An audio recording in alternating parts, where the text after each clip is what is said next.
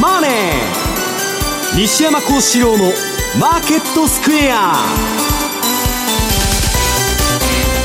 こんにちは。西山孝四郎と。こんにちは。マネースクエア比嘉宏と。こんにちは。アシスタントの若林理香です。ここからの時間は「ザ・マネーフライデー」西山孝四郎のマーケットスクエアをお送りしていきますさあ今日大引けの日経平均株価ですが3日ぶりの反落となりました。午後に下げ幅を拡大して520円安2万8545円で終えたということですが、まあ、今週中銀会合ウィークでしたがそれらをすべて受けてということなんでしょうか、はいまあ、今日その中銀についてはね、えー、あの前半のコーナーで、まあ、あのその結果と今の市場の状況を説明するんですけど、はいまあ、オートパイロットというかね、ええ、自動運転なんですよ。要するに中銀が金いくらばらまいたと。で、見せかけの景気がね、はい、まあ、それは金ばらまいて、その給付金ばらまいたら景気上がるのは当たり前ですから、はい、それが、ソーワットな世界にな、それが何なんですかと。自律的に経済がよく回ってるんじゃなくて、見せかけの景気を中央銀行が作ってると。はい、で、それがね、アメリカがどうもインフレで後手に回って、ビハインド・ザ・カーブだと、インフレは一時的だと言ってたんだけども、尻に火がついちゃって、いきなり慌てて利上げやりだすと。はい。まあ、比嘉さんともこの前言ってたんですけど、アメリカいつでも後手に回るから、え。その後金利の上げ方が急激になるんですよ、はい、でそこでまた失敗して株が落ちるみたいな話なんですけど、そもそも金利上がるってことは株にとってネガティブな材料なわけですから、それで上がるっていうのもおかしいし、これだけ金利上げると、はい、アメリカは。日本は金利上げられないと、でドル円が円高になるのもおかしいし、はい、で、すべて債券は今度はね、これだけ金利上昇観測、インフレ出てるのに、えー、短期のところも大して上がらないし、長期はね、もうフラット化しちゃって、えー、イードカーブが、まあ、フラット化っつって、これまあ、あの、今日、後のコーナーで説明しますけど、はい、非常に株にとって良くないシグナルが出てると。いうことでね、はい、ただまあ、比嘉さん、どうなんですか、要するに、その一般常識と、まあ、相場が全然関係ない動きをしてると。そうなんです。だからあれなんですよ。今番組始まる前も西山さんの話したんですけど、えー、もう昔を知ってる人間からすると今のマーケットは理解不能だねと、いやそれはね世の中っていうのはある意味常識っていうのはいつの時代も存在するんですよ、うんで、今のバブルを肯定するためにいろんな理屈を持ってきたりね、はい、いろんな、まあ、MMT みたいに飛び飛び道具みたいなね、マルクス杉の看板の掛け替えみたいな政策が、えー、分配だとこれからは、はい、いうことで出てきてるんだけど、最後は、世の中のまともな常識のところに戻るわけ。平均回帰する、平均というか常識に回帰するわけですよ。そうなった時は怖いなと。いうことでね、だから長い相場の歴史から見たら、今の比嘉さんが昔の理論が何も通用しなくなったと。い。うね、こうぼやいてるのは、一時的な、まあ、イレギュラーであって長い歴史から見たら、うん、まあそれがね、今10年も続くと、まあそれが常識になっちゃってるんだけど、これからそれが巻き戻されると怖いなということなんですね。神のおぼし飯で。神のそれはトルコのエルドアンの世界だけですから。戻ってくるなんてねお話いや神のおぼむ おぼし飯で相場はね動かないかもわからないけど一つ言えることは、はい、人為で人工的にコントロールしたものは必ず壊れると、いうことはまあ普遍的な真実だと思いますけどね。まあ、そういう意味ではあんまり関係ないのかもしれないですけど利上げした国利下げした国ありましたが為替は比嘉さん今週忙しかったですか？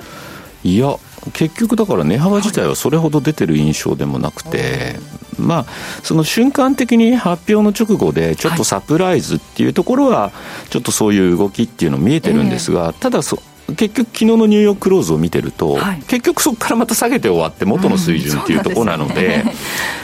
まあ、ある意味、トラリピには向いてるような、そんな相場付きかなという言い方にはなるのかもしれないんですけど、なかなかまだ為替自体の方向性っていうのが、明確には分からない、まあ、ちょっとあのいびつな相場かなというふうには思ってますけど。はい、このあたり、今年あと少し、そして来年に向けてどうなっていくのか伺っていこうと思います。この番組 YouTube でも同時配信中です。資料もご覧いただきながらお楽しみください。動画については番組ホームページの方にございます。そして投資についての質問なども随時受付しております。ホームページのコメント欄からお願いします。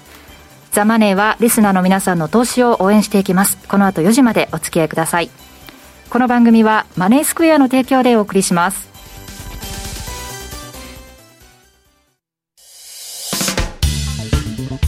お聞きの放送は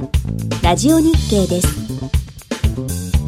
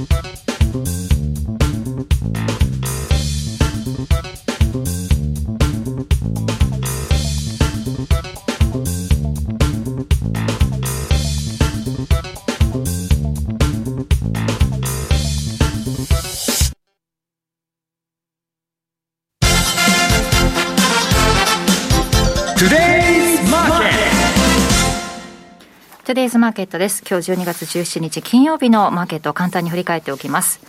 大引けの日経平均株価は3日ぶりの反落となりました。520円64銭下げて28,545円68銭。1.79%の下落となりました。トピックスはマイナス28.61ポイントで1984.47ポイント。こちらは1.42%のマイナスとなっています。えー、そして現在の為替も見ておきます。現在ドル円が113円の5657、ユーロ円が128円の7682、そしてユーロドルが1.13の4043でのあた、えー、推移となっています。ではまず今週の為替の振り返り、比嘉さんお願いします。はい、まあ昨日16日がですね、まあ日本時間でいうと本当朝4時から。はい。えー、夜は9時45分までですかねっていうようなところで本当にえーと、いろんな国のですね、えー、政策決定会合が集中してたわけなんですが、まあ、時系列で見ていきたいんですが、まあえー、まずアメリカですよね、はい、まあ、ここのところ、パウエルさんのですね発言がまあ180度転換したということもあったんで、まあ、おおむね予想通りかなというところで、まあ、資産購入額、これまで150億ドルずつ減額するって言ったのが、まあ、倍の300億ドルと。いいうようなことなので、まあ、当面見られてた来年の半ば、ぐらいに、まあ、これが終了する、そこからまあ利上げって言われてたのが、まあ、3月というようなところに前倒しにはなったかなと。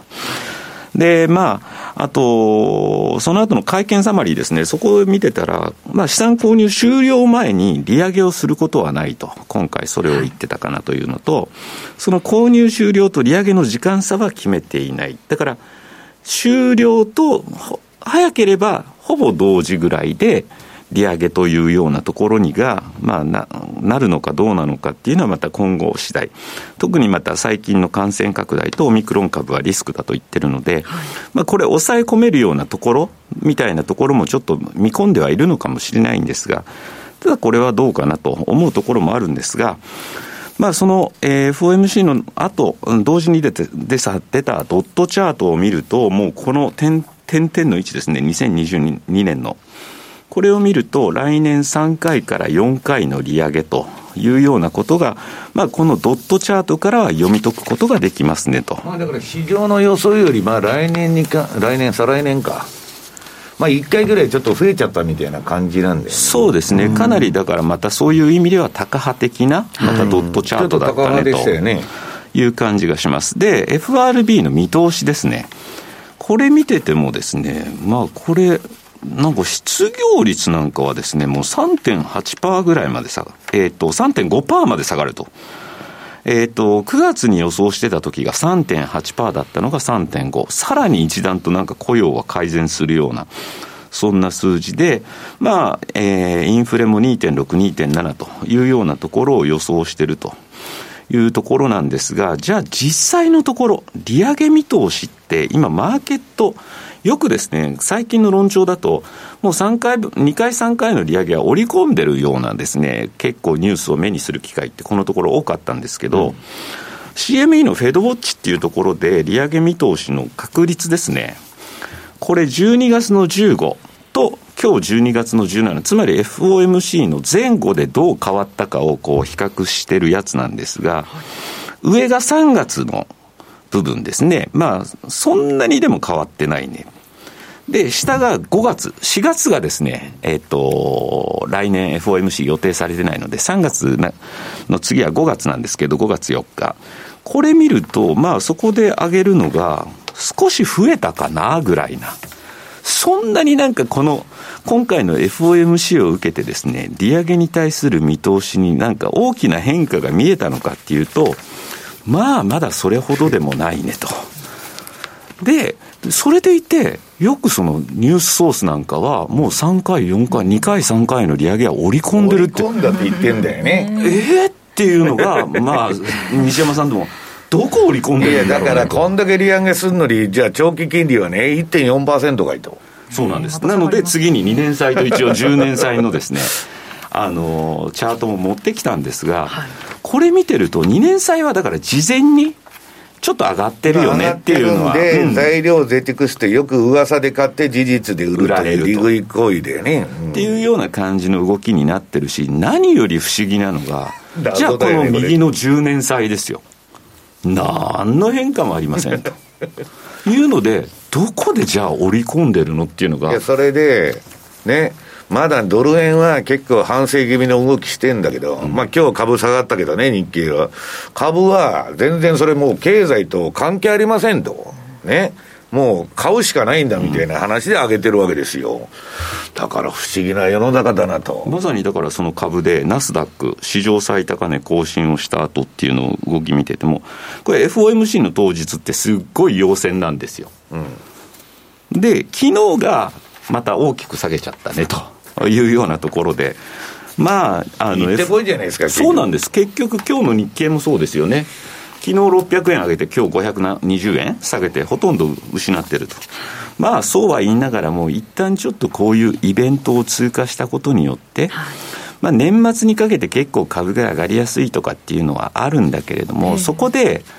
マインドが少し、あ、これからもまた来年もいい感じでいけるねと。いうふうに思ってると、ちょっとそれはどうかなっていうふうに今感じてるのが、うん、私の今の見方というか、ちょっとやっぱ来年の1、3月に対しては、ちょっと不安を覚えてて、だから、その利上げに対しても全然下げる構えを見せないし、うん、あと、日野さんがよく言うんだけど、恒大集団ね、はい、ね33兆の、えー、借金持ってると。で、利払いもできないのに元本返せるわけないじゃないですか。で、部分、一、一部のデフォルトっていうか、部分的デフォルトっていうんだけどさ、そんなもんさ、部分的も何もデフォルトですよ。利払いもできないんだから元本返せるわけねえじゃんと。それで、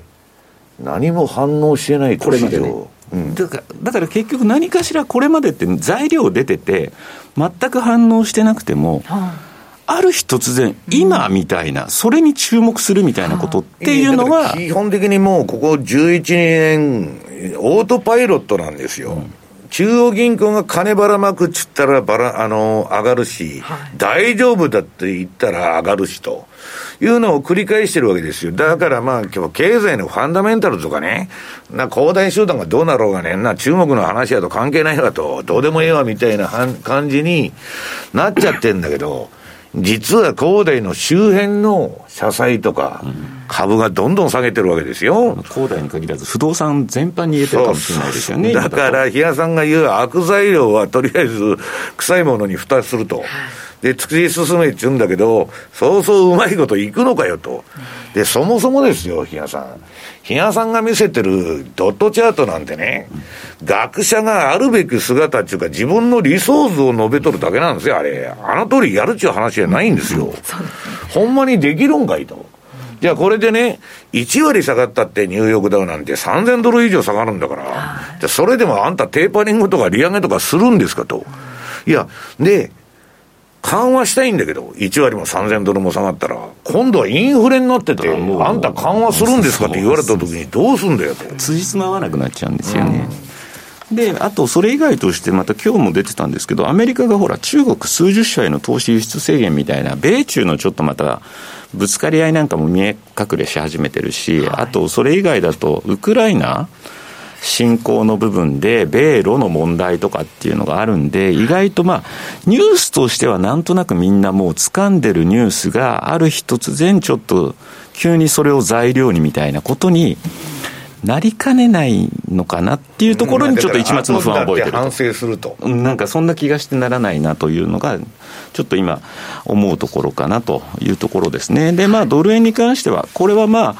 割とまあ素直に115のミドルまで1回やっぱり利上げっていう日本はやらないよね。金利差っていうのを考えれば当然じゃあドル買いだねっていうそういうような流れからそういうあの115のミドルまで一回上がる場面もあったんですが、まあ、その後からはなんとなくちょっとこの債券の動きとかに今ちょっと、えー、鞘寄せするような値動きになってるのかな。さりとて、これがまた112まで入ってくると、意外とそこ硬いよねっていうところなので、これもね、まだちょっと、えー、っと、うだうだしてる相場、これがまあ年末まではこのまんまで終わっちゃうのかなというような、そんな感じがしてますと。そして、えっと、昨日の時間でいうと、夜の8時、かなり多くの皆さんがですね、心配してた部分かと思うんですが、トルコの政策決定会合がありましたと。はい、で、まあ、一部には2%の利下げ行うんじゃないの？と。に、昼間ですかね、財務副大臣2人、あの、更迭されてたっていうニュースも流れてて。何辞めてんのか分かんないから、誰が辞めて、誰が残ってんのかも分かんないと。まあ、そういうようなきな臭さもあったんですが、まあ、1%の利下げ。っていうことで、で、これで一旦1、3月、来年のですね、1、3月はちょっと様子を見ますよというようなことは言ってたので、一旦利下げはちょっとここからはないだろうと。来年の一第一四半期に関しては。ただそんなのってエルドアンが何かまたちょっと金利高いの気に食わんっていういつ何時言うかわからないんで、彼が理想とする金利は一桁台ですからね。多分そうだと思うんですよ、うん、具体的に言ってるわけではないんですけど、まあそういった部分、さらには、来年からなんかトルコ最低賃金50%アップするとかって言って。いや、そうしないとインフレに追いついてないから。いや、だからインフレに追いついてないって言うんだけど、実際で、今ね、その経済指標で発表されてる、じゃあその数字って、本当はそれ、そんなもんじゃないんじゃないのって、やっぱ疑いを持ってしまうというか。世界的に物価が上がっとる中で、通貨安で、その分またインフレするわけでしょ、トルコは特にエネルギーだとか100%輸入ですから、そうすると、普段のそのインフレに通貨安がまた加わってきて、ダブルパンチなんですよ。だから本当にまたこれがね、50%アップさせるって言ったら、またこれ、インフレにつながる材料なわけですよね。うん、選挙がね、あるんでね、とにかくばらまくことは、まあ、ばらまかないと。ただ、えっと、選挙もですね、最初は彼、支持率そこそこあったのが、今、野党の全部の数字足し足した支持率と、エルドアンの支持率を見ると、逆転してるらしいんですよ。うん、まあ、それはするわね、だから逆に言うと、彼はそう早々にやりたがってた部分を、ちょっとこれ、後ろ倒し、後ろ倒し。で、少しでも目くらましの部分で、この最低賃金50%アップっていう材料を出してきたんだと思うんですが、かえってそれが、またあだになってるねということで、ドルトルコはもう最安値更新の動きが変わらずと、しかもここに来てですね、その売られ方がちょっと急になってるなというところ。で、トルコリラ円も、まあ、昨日7円の20銭近辺だったですかね、一番安く下げたところで、今もそのぐらいで推移してるかと思うんですが、まあ、そういう意味では、これ、なんとなくまだちょっとその、じゃあ、一旦やめるとはいえ、いつまた再開するかわからないというところを考えると、まだまだトルコがちょっと値を戻すというところはですね、厳しい状況なのかなと。で、それに対して、えっ、ー、と、今日の朝の4時に発表だったのが、はい、まあ、メキシコペソ円だったんですけど、同じ新興国で、えっ、ー、と、メキシコもですね、来年から中銀総裁変わるというように見られてて、この人があまりにも素人だと。いうところで、まあ、大統領の友達だと、まあ、また息がかかった人になってくると、今後の金融政策どうなのという、その最後、まあ、今の現メンバーでの最後の会合だったんですが、まあ、0.25%利上げの予想のところ、まあ、前倒しで早め早めに動いたということなのか、0.5%、これもだからある意味サプライズでしたと。いうところなので、逆にこれは素直に交換されたというような、えー、動きですね。もう一つのサプライズが。BOE ですね、これも西山さんともまあ今回、あのコロナの感染が広がってるんで、はい、まあちょっと今回も見送りだろうねなんて言ってたら、いきなりそれって、まあ、そういう観測記事だとかね、まあ、それが一般的な見方だったんですよ、2月までオミクロンの様子見と。うん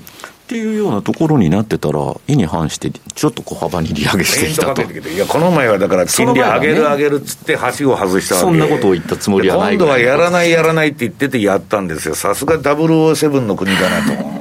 しかも今回8対1ですからね。っていうところで言うと、またこの辺のまた力関係もここ1か月そんなに変わったのかなと思いながらも、まあ、これも発表直後こそはやっぱりポンド買いと。いうような動きになったんですけど、昨日アメリカがあれだけ、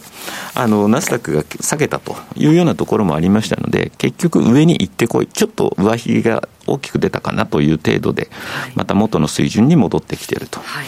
で、えー、BOE の後 ECB もえー、政策決定会合あったんですが、まあ、ECB に関しては、まあ、スタンス変えてなくて、ただ細かい材料を出してきたなという印象でしたと。はい、まあ、ペップは、まあ、これよりも、全四半期よりも遅いペースとなると言いながらも、APP というのは来年第2四半期には400ユーロに増額しますと。まあまあ、ばらまきの姿勢を崩していないと。はい、で、その後の、えっ、と、総裁会見の中身を見てても、まあ、インフレってやっぱ一時的なんだよねと。い。うような発言もあったりとかして、ここね、またちょっと、でも ECB のメンバー内で少しちょっと揉めてきてるんですよね。はい、あの、ドイツ、えー、オーストリア、ベルギーかな。そこのメンバーは、このインフレ見通しに関してそんなものじゃ済まないだろうっていうんで、ここには同意してないと。い。うようなところがあるので、果たしてね、これで本当このまんまで、えっと、ECB もまあ、一枚岩でいけるかっていうと、なかなかちょっと不安を残すようなですね、えー、内容だったかなというところ。で、まあ、ユーロに関してもですね、ちょっとこれはなかなか一回ちょっと買われる局面ありましたけど、またその後戻ってきてるということでですね、まあ、一応、これだけイベントがあった昨日なんですけれども、まあ、結果だけを見ると、今のところ、無難に通過して、まあ、年末を迎えられるのかなというような言い方になろうかとは思いますね。今、為替の動き、比嘉さんの方から振り返ってもらいましたが、西山さんの方からは、その政策会合を受けてのマーケット。はい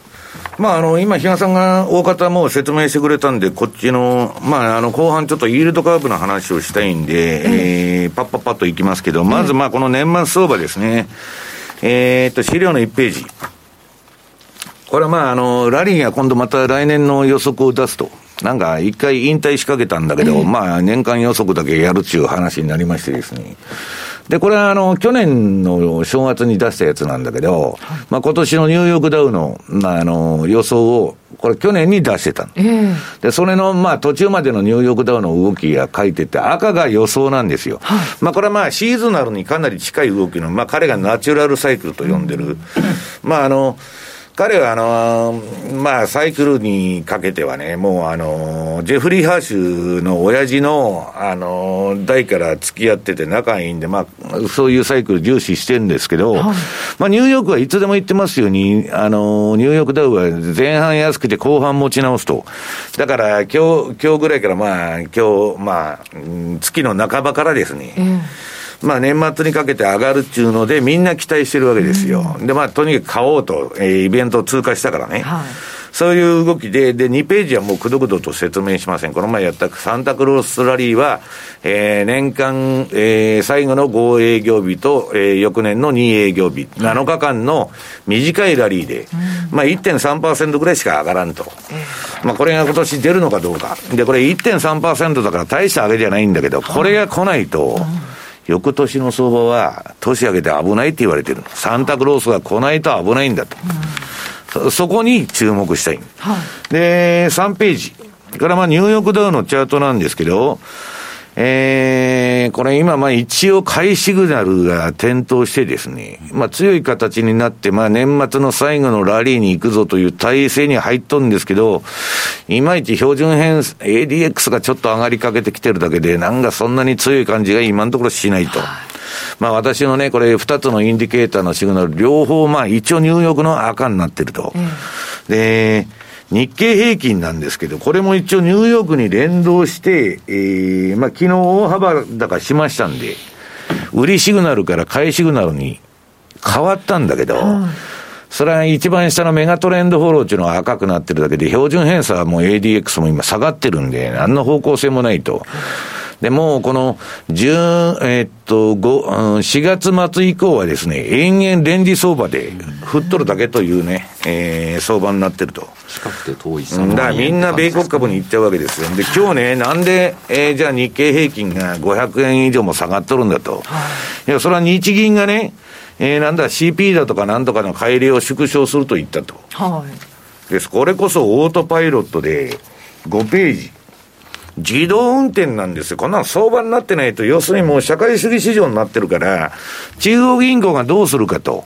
で、中央銀行の総資産上の軌道を走っとるだけですから、これね、アメリカの株も皆さんね、これ SP500 あの500の、えー、株価の動きと三中銀、主要、えー、ECB、B、えー、なんだ。フェド BOJ ですね。そうそう。うん、あの、日銀と ECB とアメリカの連銀の総資産と全く同じ動きと。で、今、テーパリングだとか利上げだって言っとるんだから、まあ、資産売却まではいかないまでも、テーパリングって言ったらこれが横ばいになるんですよ。はい。で、オートパイロットの自動運転だから、ね、投資家は何も関係ないんですよ。中央銀行が自動運転やっとるんだから、横ばいでしょうと。よくてね。今のところテーパリングやるんならですよ。いうことになっちゃう。で、ドル円はね、今日これ前場までのチャートなんですけど、はい、えー、っと、売りシグナルになっちゃった。えー、だからちょっとね、あんまり良くないというか、私はね、まあ、ちょっと後半のコーナーでお話しするアメリカの金利の話、これだけ利上げすると、経済絶好調だと、はい、ね。で、賃金も上がっとると、好循環じゃないかと。全然債券市場はそう見てないわけです。というのは、結局見せかけの景気じゃないかよと。コロナで2年間3000金ばらまいてね、えー、第二次世界大戦に匹敵するような金を使ってると GDP 比で。それは使った分は上がるでしょうと。じゃあこれから同じ分だけばらまくんですかと。無理でしょうと。インフレになっちゃってるから。それをマーケットが察知してんじゃないかと。で、トルコは、まあ、日野さん、これもチャートだけ見てもらうと、これはまあ別に売りトレンド相場に今のところ何も変化がなくて、まあ、だらだらだらだらとしたね、えー、これは最強のでもトレンド相場ですよ、ね、唯一この通貨ペアぐらいですね、ここまでこう トレンドいや、まあまあ、わかりやすいのはね、方向性という意味では。で、あと、ただね、標準偏差のシグナルは消えてるのよ、今、トルコリラも。だから、ちょっとぐらいリバウンドしてもおかしくはないと。で、次にはユーロドル。ユーロもまあ会合をやったんですけど、これユーロはね、12月相場もっと上がらなきゃおかしいんだけど、本当そうですよね。いまいちぐずぐずぐずぐずしてると。この赤の線が引い引いてる一挙が12月なんだけど、もうちょっと跳ねないとおかしいんだけど、いけないと。で、ポンドはですね、まあさっき言ったようなもうフェイント攻撃で、もうなんか、行くぞ行くぞっつったらや、やるぞやるぞってやらないし、やらないやらないって言ってやると。まあ、マーケットもわなんですね。うん、売りは売りなんだけど、これもね、標準偏差と ADX のシグナルが出てないんで、うん、売りトレンドの中でも方向性は弱いということになるわけですね。まあそんなことで。うん。まあ、FOMC 後はね、なんか比嘉さん、さほど動いてないなと。その高派の発言の割に、まあ、見慣れた数字だよねっていう感じですよね、うん、本当に。形なんですね、うん、はい。以上トゥデイズマーケットでした。マネースクエア。5ドルニュージーランドドル。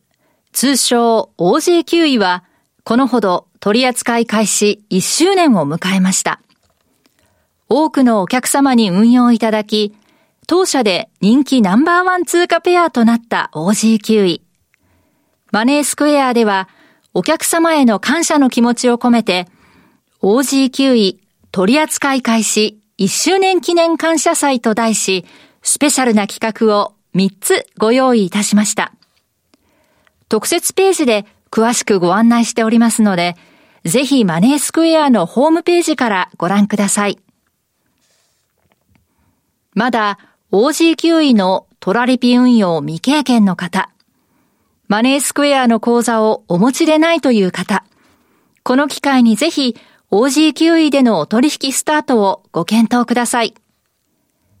また、すでに運用中の方は、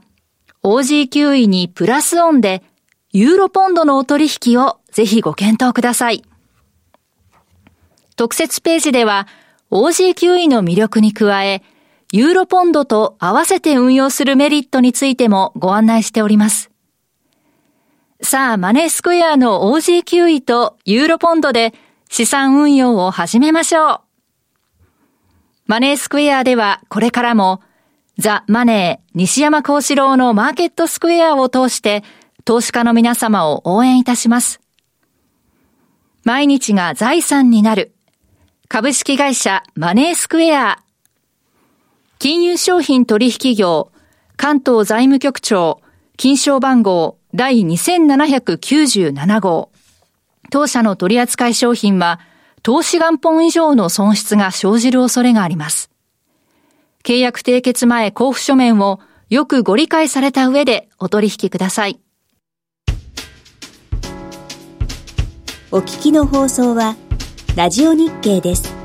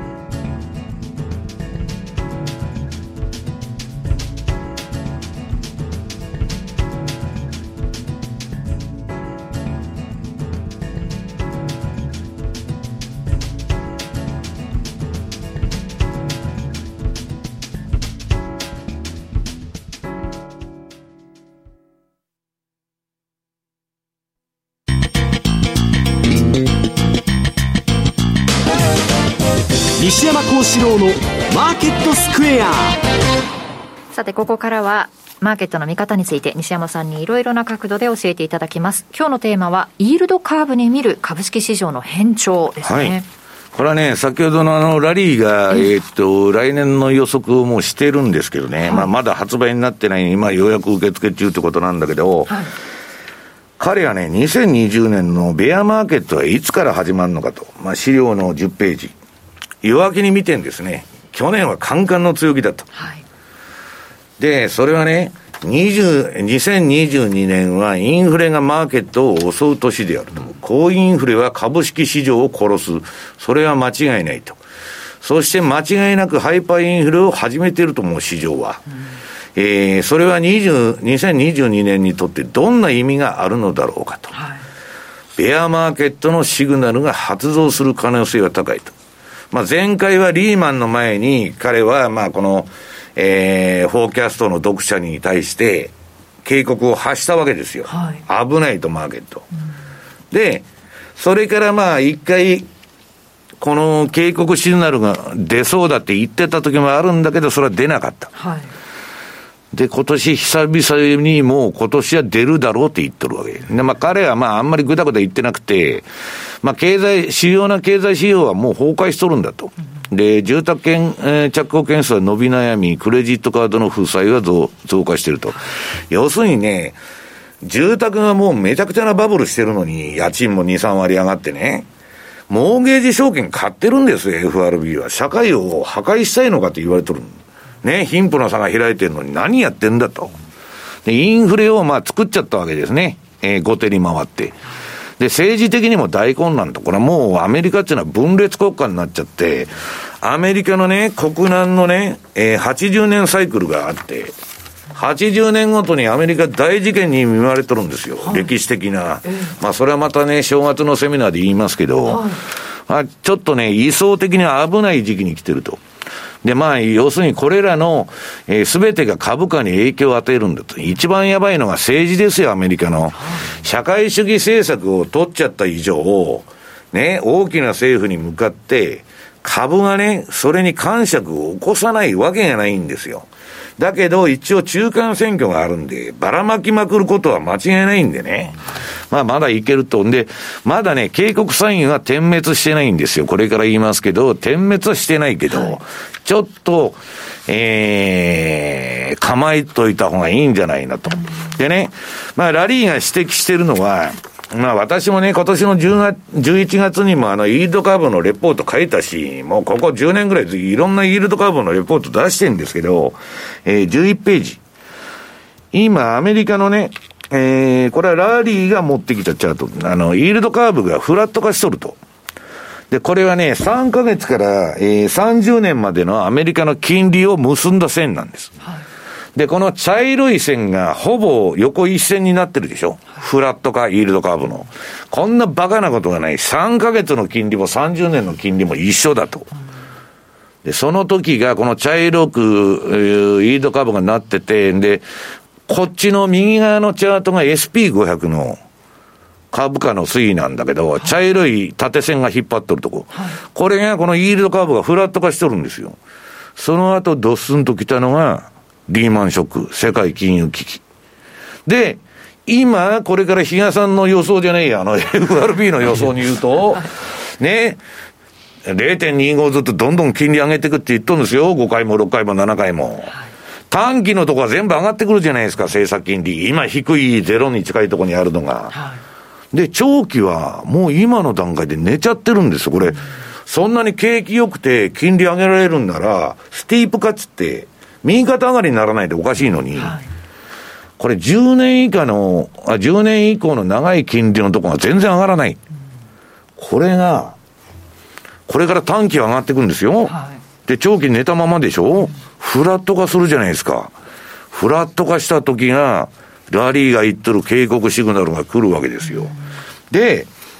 えー、じゃあどういうことかと、イールドカーブっていうのはね、株価暴落の、えー、と、そのシグナルを発してくれる唯一の道具と言われとった。はい、ところが今や国家管理で債券市場が国有化しされてるから、今ね、皆さん、アメリカのインフレ率から言ったら、アメリカの適正な長期金利っていうのは9%なんです。10年国債の金利が。FRB がずっと使ってたのはテーラーモデルっていうのがあって、それに計算式に入れたら9%ないとおかしいのに、実際にアヒアさん1.4%しかね、皆さんないわけですよ。おかしいでしょと。これは金融抑圧って、インフレ以下の金利をずっと、アメリカの米国債の金利っていうのは借金の金利なんですよ。国が借金するときの定利で調達できるようにインフレ以下の。で、そのインフレと長期金利の差額分が、アメリカの借金が目減りしていくわけです。実質的には。それをずっとやってんだけど、それにしたってですね、12ページの、前回の大きく、そのフラット化とか逆イールドになって下がったのが、この、こっちは茶色い線。これが、その、いわゆるドットコムバブル、まあ IT バブル崩壊ですね。その前に逆イールドになってて、ドスンときたと。で、リーマンの前もほぼ横ばいでさっきの、ドスンときたと。ね。で、直近もあるんですよ。えっと、2020年の2月。はい。これも金利のこのイールド株3ヶ月から30年の線が寝ちゃって、ええ、で、株価がこの、まあ、あの、引いてあるとこドスンと一回落ちた。え、で、えー、次が14ページ。2018年の8月も、金利が横ばいになっちゃった。うん、3ヶ月からあれが。で、株ドスンと。で、ドスンと落ちるんだけど、この後また追加緩和するわけですよ。うん、もうね、えー、だから、株が10%も落ちたら、えー、テーパリングどころか、こいつらはね、追加緩和をやるわけです。ところが、この時はインフレがなかったの。だからどんだけでも財政出動も追加緩和できたんだけど、今ね、もし今度株が10%落ちましたと。はい、その時にね、インフレが収まってなかったら、インフレの時に金融緩和するっていうのは、比嘉さんどういうことですか？トルコのエルドアンと一緒ですよ。インフレに火をつける。火に油を注ぐ。収まってなかったらでも、でもインフレはもう目は、目どころか、それはもう出てますからね、アメリカうん、だから、それをまた今度は CPI の解説をして、パウエルが出てきて、CPI 前の日に大統領が CPI 今度悪いけど気にするなって言っとるんですよ。で、発表の後も出てきてまたコメントしとるんですよ。彼はアナリストかなんかですか、うん、おかしいでしょ。で、えー、この今2021年の12月、昨日現在のイールドカーブはどうなってんのかと。と、えー、茶色い方が今年の正月のイールドカーブ。はい、これはスティープ化っつってね、右肩上がりに正常な線だったはい、で、今、長期ゾーンがもう寝てきてるわけですよ。ね、これは将来景気が良くないと思ってるわけ、アメリカは。はい、で、政策金利はこれから、ね、利上げ前倒しでどんどん上げるって言ったら、この短期のところは上がってきて、はい、で、長期は不景気見て上がらないと。これはフラット化するじゃないのと。場合によってはそうやって今上げる上げるの期待が高い、うん、ところが実際何かしらの材料が出てきて、うん、またそれも上げられないとかっていう話になれば当然またドルも売られるとかっていう、うん、そういうあれにもなりやすいですよね。だからドル高ドル高って言ったってはしご外される可能性がある。テーパリングできるのかいと。利上げできるのかいと。するって言っとるだけですよ、まだやってないんですから。で16ページはね、何が言いたいかというと、この SP500 と長期金利の推移なんだけど、金利が上がり出して、はい、その後下がってきた時に株がドスンと落ちるという、まあこの絵面なんですよ。で、私はね、まあそんなことよりもね、そもそもの問題として、まあ皆さんに注意喚起しておきたいのはね、こんなね、えー、っと、17ページ、異常なね、金融緩和やって、こんなもんテーパリングとかね、利上げとか、こんなもん解消できると思ってんのかと。日銀がね、インパール作戦って言われてるんですよ。行くとこまで行って市場が崩壊するまで金融緩和はやめませんと。いうのが黒田日銀の基本的な姿勢ですよ。な、あの CP をちょっと減らすとかね、なも焼け石に水みたいなもんですよ。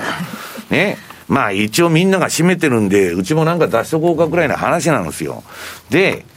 要するにこんなめちゃくちゃやったと。でね、2008年以降、アメリカはずっと景気いいんですよ。えー株も上がっとるし、見せかけの景気ですけど、中央銀行が作った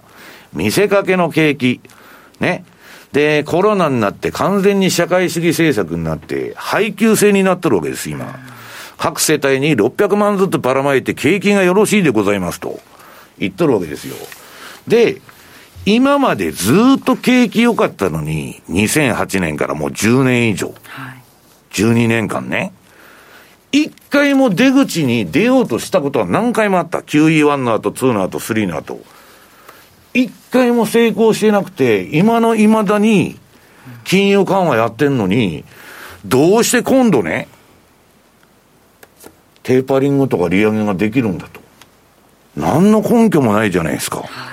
12年間失敗してるのにね、出口政策に。QE1 以降ずっと失敗してるんですよ。うんだから、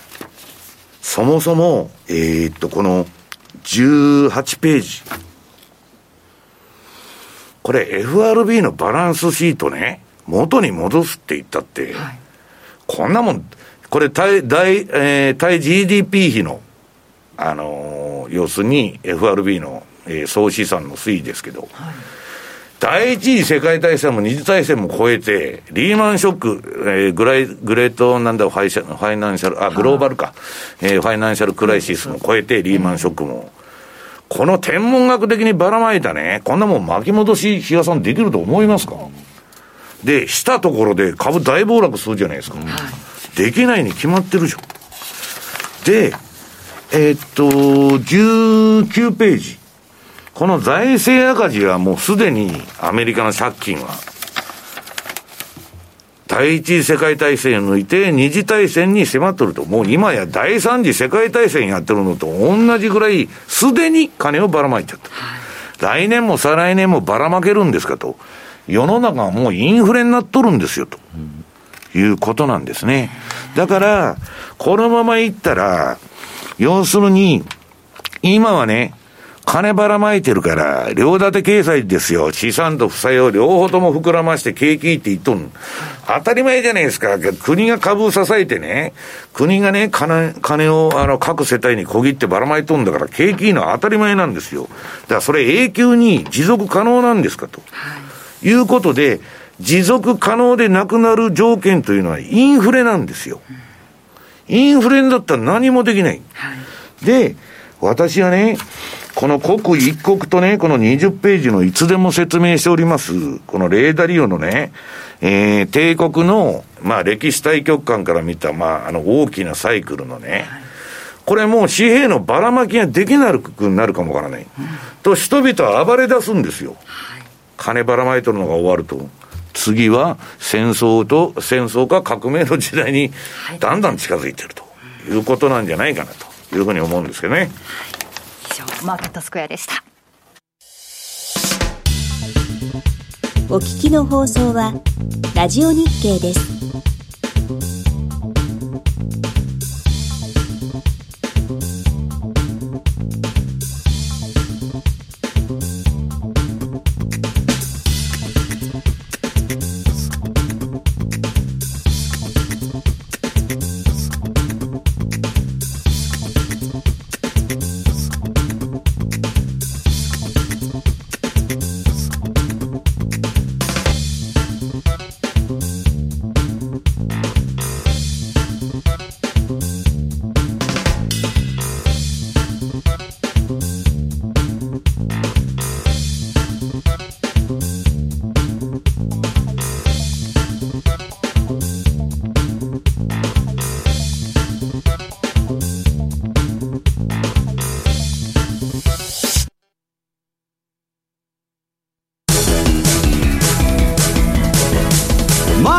投資戦略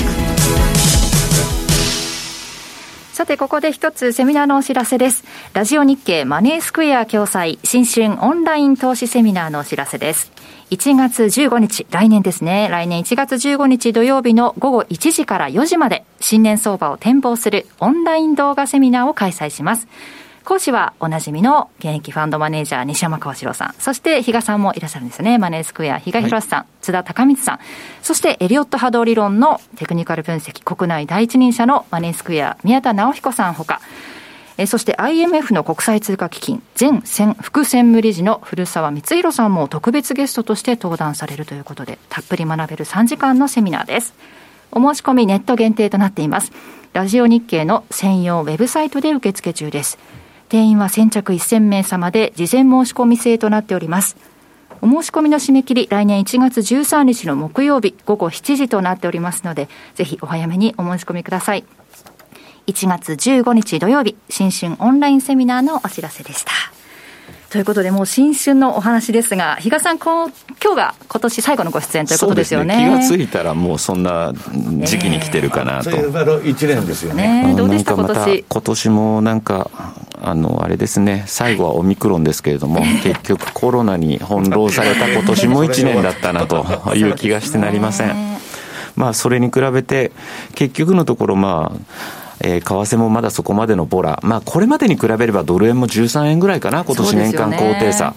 まあ、その前、数年に比べれば少しちょっと。ボラが出たかなというところではありますけど、まだまだやはり為替は寂しいかな、まあ、それが結局、中央銀行がいろいろ介入してるっていう、そういうところの数字にも表れてるのかなという気はするんですけども、ちょっとね、私は先ほども言いましたけど、ちょっと年明けの相場、ここはちょっと気をつけて臨みたいなというふうには考えてる、そのあたりをまたあの新春セミナーの時にでもですね、お話しさせてもらえればというふうに思っております。はい、ぜひ皆さんお申し込みください。来年も比嘉さんよろしくお願いします。はい、ありがとうございました。お世話になりました。さあ、あっという間にお時間です。今日ここまでのお相手は？西山幸四郎とマネースクエア比嘉宏と若林理香でした。さようなら。この番組はマネースクエアの提供でお送りしました。